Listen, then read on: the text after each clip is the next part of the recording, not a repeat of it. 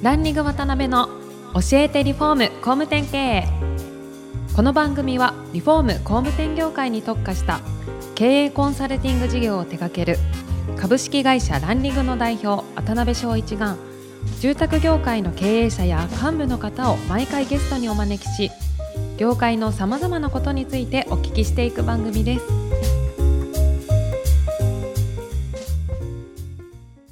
皆さんこんにちはさあ今週も始まりましたランリング渡辺の教えてリフォーム工務店経営第131回目アシスタントの牛久保ですパーソナリティの渡辺翔一です。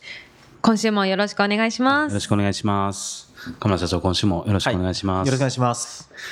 前回はちょっと夢中になりすぎて、少し時間を、いえいえ、あの、僕自身がちょっとあの、時計見の忘れてまして。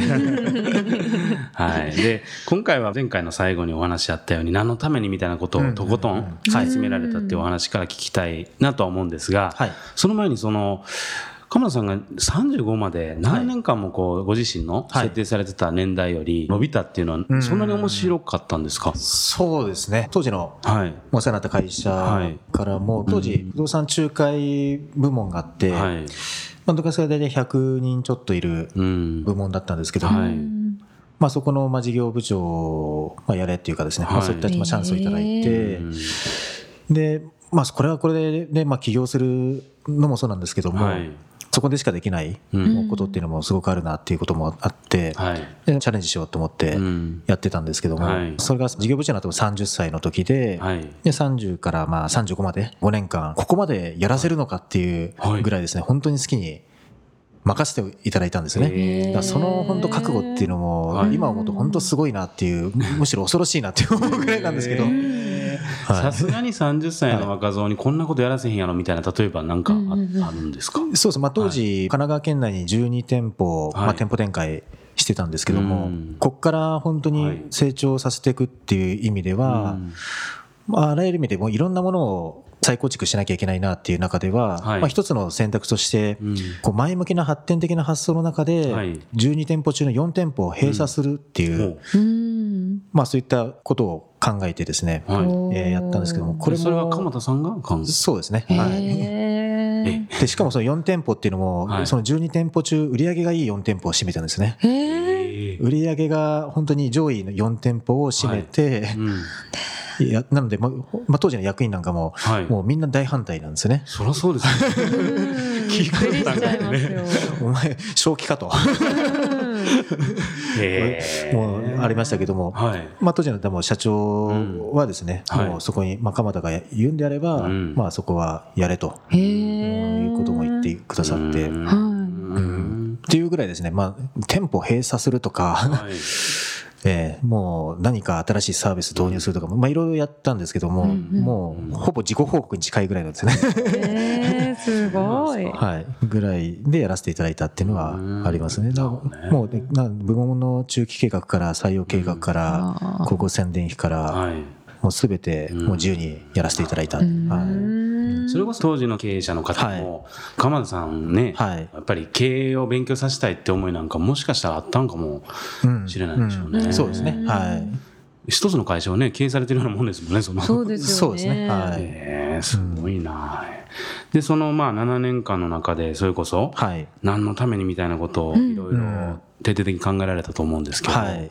そこでもちろん全部は結論出ないでしょうけど、はい。何かしら見えたものってあったんですか、はい。そうですね。まあ何のために頑張れるのかなって言った時に、はい。まあ自分自身が興奮するとか、うん。自分自身がこうだったら嬉しいなっていうことをなんかいろいろイメージしていくと、自分って周りの人はがい。ワクワクしてる、ほうほうほう。なんかそういった姿を見るっていうのが一番嬉しいなってなんか思ったんですよね。うん。例えば当時の仲間だったりとか、上司部下もそうですし、うん。取引先の人だったりお客様もそうなんですけども、うん。関わる人たちがもう目を輝かせてキラキラしてるっていうか、はい。まあなんかそんなワクワクしてるような状態になってもらうためだったら、なんかこれってなんか自分すごく頑張れるんじゃないかなっうん。てなんか思ったんですね。はい。なのでまあその時から生き方としてこうワクワクっていったものが自分の軸になっていったっていうのが、うん。まあ30手前ぐらいですかね。はい。へなので今今も会社名もワクワクって会社にしてるんですけど。創業された時もワクワクで創業されそうです。たんですよね。はい。ええまあ創業する時も、まあ決まった時にはもう会社名はもうワクワクにするっていう。なんかそれはもうそこしかなかったですよね。はい。その人がワクワクしてるのを見るのが好きとか、はいそういうのにモチベーション上がるっていうのは、なんか原体験あるんですか、小松さん。当時、僕もその前の会社の中でもいろいろ出張なんかもさせていただいたりとかして、ニューヨーク、はいあの行かせていただいた時なんかも、もう圧倒的なんか人のエネルギーっていうのをものすごい感じたんですよね。うん、でもみんなギラギラしてるし、みんなこの街でもうね、成り上がっていこうとか、もうみんな必死に生きてるこう姿を見て、なんか大人たちがかっけえなと思ったんですよね。なるほどなるうん、それでこう日本にこう戻ってきて、まあ電車乗ったりとかすると、このなんかそう、寂しさ。ギャップがすごいですよね。ギャップはすごかったですよね。閉塞感がね、はいやっぱりそうなるとありますもんね。はい。まあ、東南アジア行っても、もうタイだったりベトナムとか行ってもやっぱ人のもう空港降りた瞬間からエネルギーを感じるし、うん、まあ、まあそもそも若いっていうのもあるんですけど、まあそこのなんか人のエネルギーっていうのはやっぱすごい感じたのはありますよね。なるほどね。でそういうふうなこう、ワクワクはい。できるような環境を作っていこうっていう中で独立されたと思うんですけど、はい。35でそれこそ辞められる時って大変じゃなかったですか？ものすごい活躍されてらっしゃって。そうですよね。まあでもずっとですね、いつかは起業するっていうのは多分、宣言されてたんですよね。そうですね。ん。で、ちゃんとしたあの形で、まあ部門もいい形で、ん。まあ事業も成長してくれたっていうかですね、なるほど。まあ本当みんな頑張ってくれて、軌道に乗ったっていうのもあったので、まあある程度こう見えてきたっていうタイミングがあったので、ん。まあそこはすごくみんな応援してくれて、あの、うん、あの辞めさせていただいたっていうのがありますね。はい。うん。で独立されて、はい。まあ、あの35の時独立されてもちろん初めはいろいろまあご苦労もされてっていう話だったと思うんですけど、ビジネス的にははい。どういうビジネスをやろう、もう同じようなビジネスをやろうと思われて？これはあの会社を登記するときには、ん。まあいろんな可能性があるなと思ったので、まあ定款の中にもいろんな突っ込んだんですけど、どうなんですかね いや、もうなんか飲食から何から家具から、まあ住宅に関わることもそうなんですけど、まあコンサルティングもそうなんですけど、はいはいはいろんな可能性があるなっていうぐらいですね、こう突っ込んだっていうのがはい、あんまり決めてなかったんですよ。うん。何やるかって決めてないで起業しました。あそうなんですはい。なので、まあ会社、まあ会社名はワクワクって会社なんですけど、はい。じゃあ、ワクワクっていったものを、まあ、事業を通して価値提供できるものっていうのは、まあ、何ができるのかなっていうのは、まあ、その時はあんま見えてなかったんですよね。なるほどなるほど、ただ、どんな価値を提供するかっていうことだけは決めてた。大きなところですね。じゃあ、さて何やろうかなっていう、会社作った後に考えまして。そうなんですか、はいえ当時何人かで独立されたんですか？一番初めは起業するのは自分一人で。一人で、で、じゃあそれから何をするかっていうふうに考えてから、そこから仲間を集めていったっていう。なるほどね、はい。そうですね。うんその決まるまでどれぐらい期間があったんですか、何があるかあ、でも、まあ、1ヶ月以内には決まったんですけど。とは言ってもですね。えーまあ、住まいに関わることをされようっていうので。そうですね。うはい。んなるほどね。で、それこそ初めての起業だったと思うんですけど、はい。前職で経営者的なお仕事もされてたとはいえ、はい。やっぱり初めての起業でいろいろご苦労されたと思うんですけど、はい。なんか当時の面白いエピソードみたいな、はみこたいなね。れはそうですね、本当にはい。起業するってこういうことなんだなっていうね、もう本当に実感したのは、起業して働く場所がまずないので、ん。オフィスを借りるじゃないですか。そうですね。で、オフィスもこう内装工事をして、うん。で、それからオフィス完成させて、はい。い、ろんなこう、まあ、インフラ系を整える中で、電話機だったりとか、はい。まあ、コピー機とか、まあ、当然必要そうですよね。うんで、コピー機入れようと思って、はい。コピー機こう注文したらですね、はい。当然何も信用力がない、もう自分なので、リスク組めないんですよね。で、うんまさか自分がはい、こう、コピーできない人間だと、コピーすらできないのかっていう、この現実をね、こう目の当たりにした時は、えなんか自分が人間じゃないっていうかですね、コピーって当たり前にできるものだと思ってたところが、コピー取るってすごいことなんだなと思ったん。ですよ。ーワクワクしなかったですか？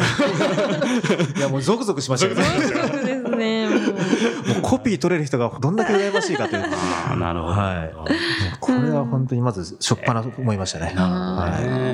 ですけど、初め、それこそね、そんなにこう、大金をね、持たれはて独立されたわけじゃないと思うんで、はい。やっぱり集客したり営業したりとかされなきゃいけないと思うんですけど、はい初めてどうやってお客さんをこう、はい。取っていかれたんですか？お客さんはですね、なので、そまあ、当然やっぱりお金もないし、何もないそうですで、やっていった時に、うん。まあ、初めは Facebook っはい。ていうのが、まあ、一番手軽に費用もかからずできるっていうのがあったので、まあ、特にその時も許認可の何もまだ取れてない状態だったので、なるほど。まあ、不動産、まあ、中古不動産、まあ、リノベーションやろうっていうのは決めてたんですけども、うんなので、まあ、不動産広告も打てないっていう中では、できることっていうのは、もう Facebook しかなかったんですよね。なるほどはい。なので、まずはこう自分の、まあ、オフィスをはい。リノベーションするうん。っていうのがまあ1号なんですけど、うん。まあ、そこの過程からどんな思いでうん。どんなリノベーションして、まあ、どんな価値提供していきたいかっていうのをこう、まあ、日々 Facebook でやってったんですね。はい。うん。で、まあ、タイミングも良かったんですけど、うん。まあ、その頃まだ Facebook で、まあ、情報発信する会社さんっていうのはあんまりなかったので、うまあ、ちょっと珍しかったんですよね。はい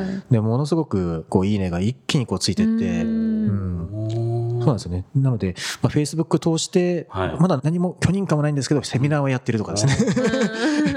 お客さん買いたいって言ってもまだ売ることもできないという状態なんですけど。すごいですね。えー、で、なんとかこう、仕事がちょくちょく出てくるようになったっていう感じですかね。そうですね。もう、まあ何でもややるしかないので、うんまあ、初めはそうですね。もう Facebook で集客してセミナーやったり、ポスティングもそうですし、うん。もう紹介のお客さんも拾いに行ったりとか、そうですね。はい。うん。で、それこそ、ワクワクさんは何年目でしたっけね？今は五5年目ですね。ですよね。はい。それこそ急成長されてる過程の中で、うん。結構まあ、いろんなところではい。ご苦労された部分って多いと思うんですけど、はい。やっぱりどうなんですか、体制の部分とかですかね？そうですね。まあ、体制作りはそうですね。うん。まあ、僕も不動はい産出身ですけども、うん。まあ、建築に関してははい、よくわからないですね。そうですよね。うん。でデザインっていったところうん。も特にうんこう専門的に仕事の中でやってきたわけでもないので、はい、まあ、そんなこう自分がもう中古買ってリノベーションでこう自分らしいかっこいいはい、豊かな暮らしを提供してるんだってことでやってるんですけど、やっぱり建築部門を立ち上げる時なんかは、はもう、まあ、いろんな人には頼るしかないんですけど、うん全く、まあ、僕も知識もない中でやってる中では、はい。まあいろいろありましたよね。なるほどね。はい。で、そんな中ではい順調に成長されて、はい。まあいろいろ会社の現状なんかについて次回ちょっといろいろはい詳しく、はい、お聞きしたいなと思います。はいはい。それではお時間が来てしまいました。次回も鎌田社長にはゲストにおいでいただきますので、また詳しくお聞きしたいと思います。本日はありがとうございましたありがとうございましたありがとうご。ざいました。今回もランリング渡辺の教えてリフォーム工務店経営をお聞きいただきありがとうございました番組では渡辺や住宅業界の経営者幹部の方へのご質問を募集しています。ウェブサイトランリグにあるお問い合わせフォームよりお申し込みください。